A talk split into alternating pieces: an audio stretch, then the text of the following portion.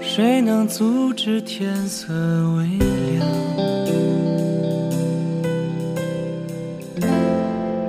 谁能逃离人海茫茫？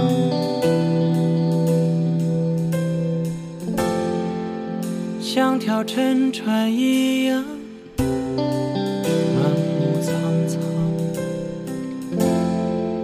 趁着时间尚早。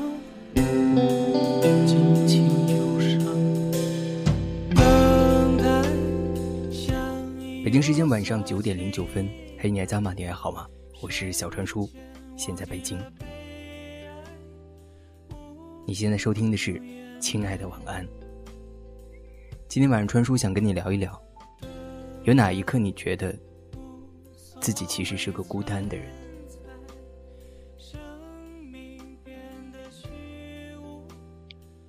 王一墨说：“去广州出差，经历过灯红酒绿、深夜的放纵后，清晨时分打车离开的路上，才发觉放纵，只是为了逃开一份孤独。”卫星说：“现在能想起来最孤独的时刻，应该就是二零一四年的冬天吧。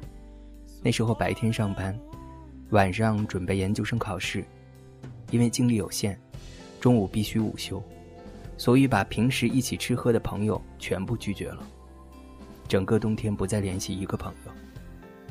期间还和男朋友分手了，分手后没有和任何亲近的人说起过。每天白天还是乐呵呵的。我记得有一天，坐在我对面的同事不知道怎么就察觉了我分手这件事儿，关心的问了几句，我就当着他的面哭了起来。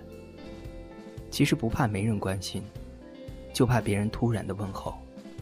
那个冬天，整个人处于异常孤独的状态。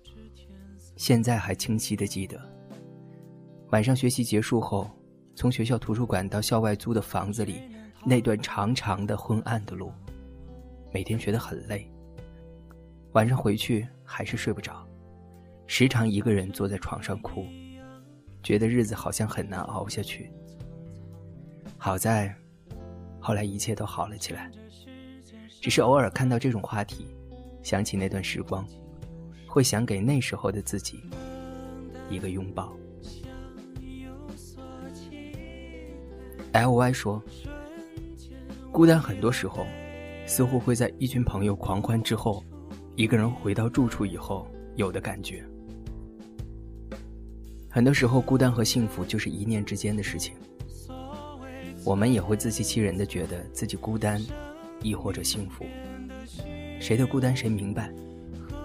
明白的不一定是你想让他知道的那个人，谁的幸福谁明白。明白的人不一定是能够给你幸福的那个人。所有的一切，只要自己明白就足够了。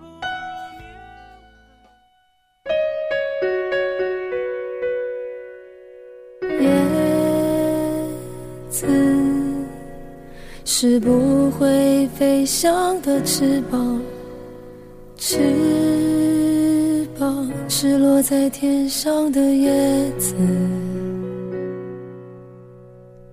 天堂原来应该不是妄想，只是我早已经遗忘，当初怎么开始飞翔。对川叔来说，有哪一刻觉得自己其实是个孤单的人？我六岁那年，爷爷过世，胃癌晚期，走的时候完全吃不下任何东西，整夜吐血。弥留之际，最印象深刻的不是爷爷要死时候的眼睛，而是大娘。趁着黑天，在不断的摸索着爷爷的那些包裹，企图寻找传说中的金项链或者金戒指什么的，金银细软。爷爷出殡的那天，我没哭，只是披麻戴孝，看着一干人假哭，看着沉重的棺材，就好像和自己无关一样。邻居有位狠心的大妈跑过来，碎嘴子的对我妈说。你瞅瞅，这当爷的死了，怎么亲孙子也不哭两声？然后用力的拧了我的大腿一把，我应声大哭起来。第二天上学出门，习惯性的站在爷爷门口说：“爷爷，我去上学喽。”没人回答。走路去学校的路上，忽然明白，原来此后再也不用跟着爷爷屁股后面摘菜，再也没有爷爷偷藏给我吃的饼干，再也不能抱着爷爷的大手，指着他手上的血管，假装那是蚯蚓。再也不能做很多很多事，于是就边走边哭了起来。那一刻，明白以后每个人都会死，爸爸妈妈也一样。那一刻，忽然间觉得自己其实是个孤单的人。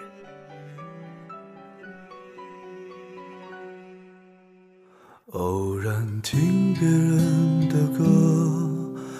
会有许多感慨，一时间心里涌起许多的迫不及待。平息了连连风尘，才知道那些曾经拥有，却不是爱。十六岁那年，有个一段后知后觉的初恋。等对方离开了，去了北京以后，才发现，原来心疼是一种喜欢。有过一段为期两年的暗恋，记了满满一本日记本。高考前夕交给他，换来的是用订书机订死一张纸条，告诉我：抱歉，我从来没想过你会喜欢我，我也从未想过会喜欢你，就让。这段回忆封禁吧。高中复读，遇到小我两届的小师妹，每天晚上总是一起从画班回家。我当时租的房子在她家隔壁。那一年《还珠格格》大热，她大冬天穿了一个棉睡袍，跑来这边给我唱《雨蝶》。情人节，买了三支玫瑰，放在一个手提袋里送给她。最后。被他妈敲我的窗子，告诉我别打他女儿的主意。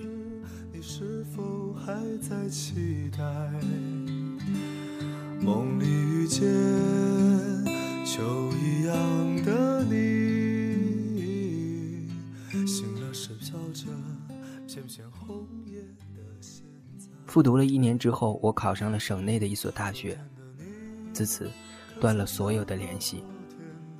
大一。遇到班里的女孩子和我告白，因为不太懂拒绝，也就稀里糊涂的答应了。交往半年左右被提出分手，还假装镇定的说，要彼此冷静一下再做决定。两个小时后回宿舍，原来已是人人皆知。那时候彼此都很痛苦，在一个班级里。几天以后约出来谈谈，他后悔了。我却坚定了。出了咖啡厅的门，眼泪还没干，就遇到了来我们学校考试的小师妹，强打精神的陪她吃饭聊天，最后送别之际，忽然问了一句：“你会考虑来我们学校读书吗？”她停了一下说：“不会，你知道的，我妈不会允许。我这次来考试也只是想着。”看看能不能遇见你，看到你还不错，我也就放心了。回宿舍后，整个宿舍已经传出我和现女友坚持分手的理由是前女友过来找我了。我们两个一直都没有断过，这任女友只是个备胎。没解释什么，也不想解释。每个人都会习惯性的觉得。自己才是受害者，之后就陷入了无止境的纠缠。女生同宿舍的人找来谈判，女生的妹妹甚至打电话到宿舍来质问我，为什么脚踏两条船。逃了几天的课去网吧包夜，白天溜回宿舍去睡觉。后来被教导主任点名批评，加上被导员看管过一次，只好去操场跑步，不到晚上熄灯前，绝不回去。偌大的操场，跑到最后只剩下我一个人。想着感情也好，信任也罢，那些说翻脸就翻脸的喜欢，才突然间觉得，原来自己一直都是一个孤单的人。雨后有车驶来，驶过暮色苍白，旧铁皮往南开，恋人已不在，收听浓烟下的是个电台，不动情的咳嗽，至少看起来。二十六岁那年，来北京，一个人，背着十万的欠债和散落了一地的理想。服装设计不想干了，但不知道自己能做啥。画漫画，杂志都倒闭了，爱好再多也养活不了自己。在北五环租了一个小房子，苦逼一样，挣扎奔波，然后假装强大。那时候每个见过我的网友都不喜欢我，因为他们都说，你总是带着一副明明马上要哭出来的表情。却还总是强迫自己笑。那时候还没有“丧”这个词儿，而我却过得，一直都是一种丧到像丧尸一样的日子。在论坛里找各种兼职写稿的活，被骗到几乎要怀疑人生，但是又别无办法。写字，是唯一会做，且能做的。好不容易接了一个腾讯分包公司分的一个活儿，什么 QQ 家园里的桌子、椅子、花盆什么的，按件儿算钱。贪婪和诱惑蒙蔽了我自己的头脑，以为是天上掉的一个馅饼，却万万没想到，也可能是穷小子头顶上的一颗炸雷。自己做不完，还拉上了几个好朋友，自以为是一个一万多的活儿。也算是自己能赚的第一笔大钱，却连笑容都还没来得及显摆，就遇到了要债的困难。每次去要债都要在门口等上大半天，挤牙膏一样熬着等着，最后拿到打发人的几张票子，回去还要面对那几个讨债的朋友渴望的眼神。每次坐车回去的路上都觉得，原来我在这个城市。从来不曾有什么朋友。就歌唱吧，眼睛眯起来，而热泪的崩坏，只是没抵达的存在。人生到底有多艰难？如果日后我知道还会遇到那么多种种不如意。或许当时就真的会想不开，一死了之。而那个时候并不知道，以至于每经历一次刷新人生底线的事儿，我的心都会凉一分。我才不要你请什么客吃什么饭呢，我要的是回扣。你给我装什么傻？别给我装清高，你以为这个机会是白给你的吗？你呀，这是在北京，凡事你都要付出点代价，你懂不懂？对不起，和你在一起我看不到未来，我不可能一辈子都住在租的房子里。没事儿，你不会我教你，人生还不就是及时行乐吗？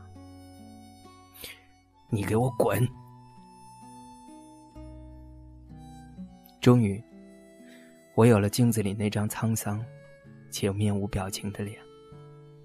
每次照镜子的时候，我都觉得自己其实是个孤单的人。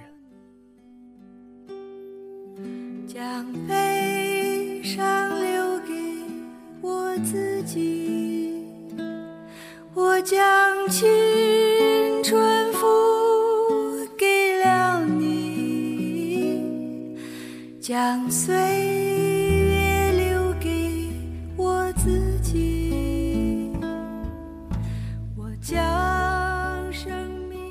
三十六岁，被人爱过，也爱过别人；被人放弃过，也放弃过别人。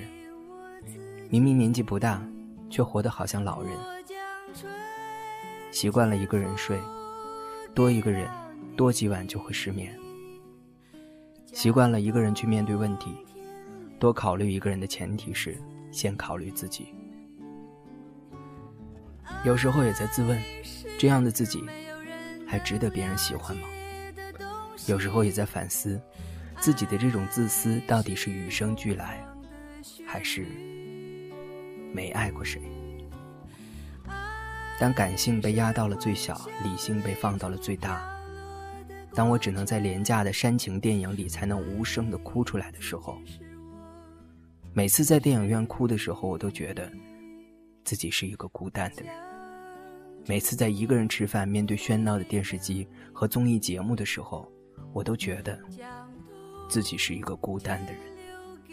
每个深夜睡不着的凌晨，刷着手机看着他人生活里的热闹的时候，我都觉得自己是个孤单的人。每次去转书店，在空荡荡的书架前，我都觉得自己是一个孤单的人。越来越不喜欢热闹，越来越喜欢安静，越来越喜欢独处，越来越不喜欢去人多的地方。每次穿过人山人海的街头，上一秒钟皱起眉头，下一秒钟一眨眼，耳朵里的声音就消失了，眼前的人流就不在了，就好像自始至终都只有我一个人一样。我将生命付给了你。将孤独留给我自己，我将春天付给了你，将冬。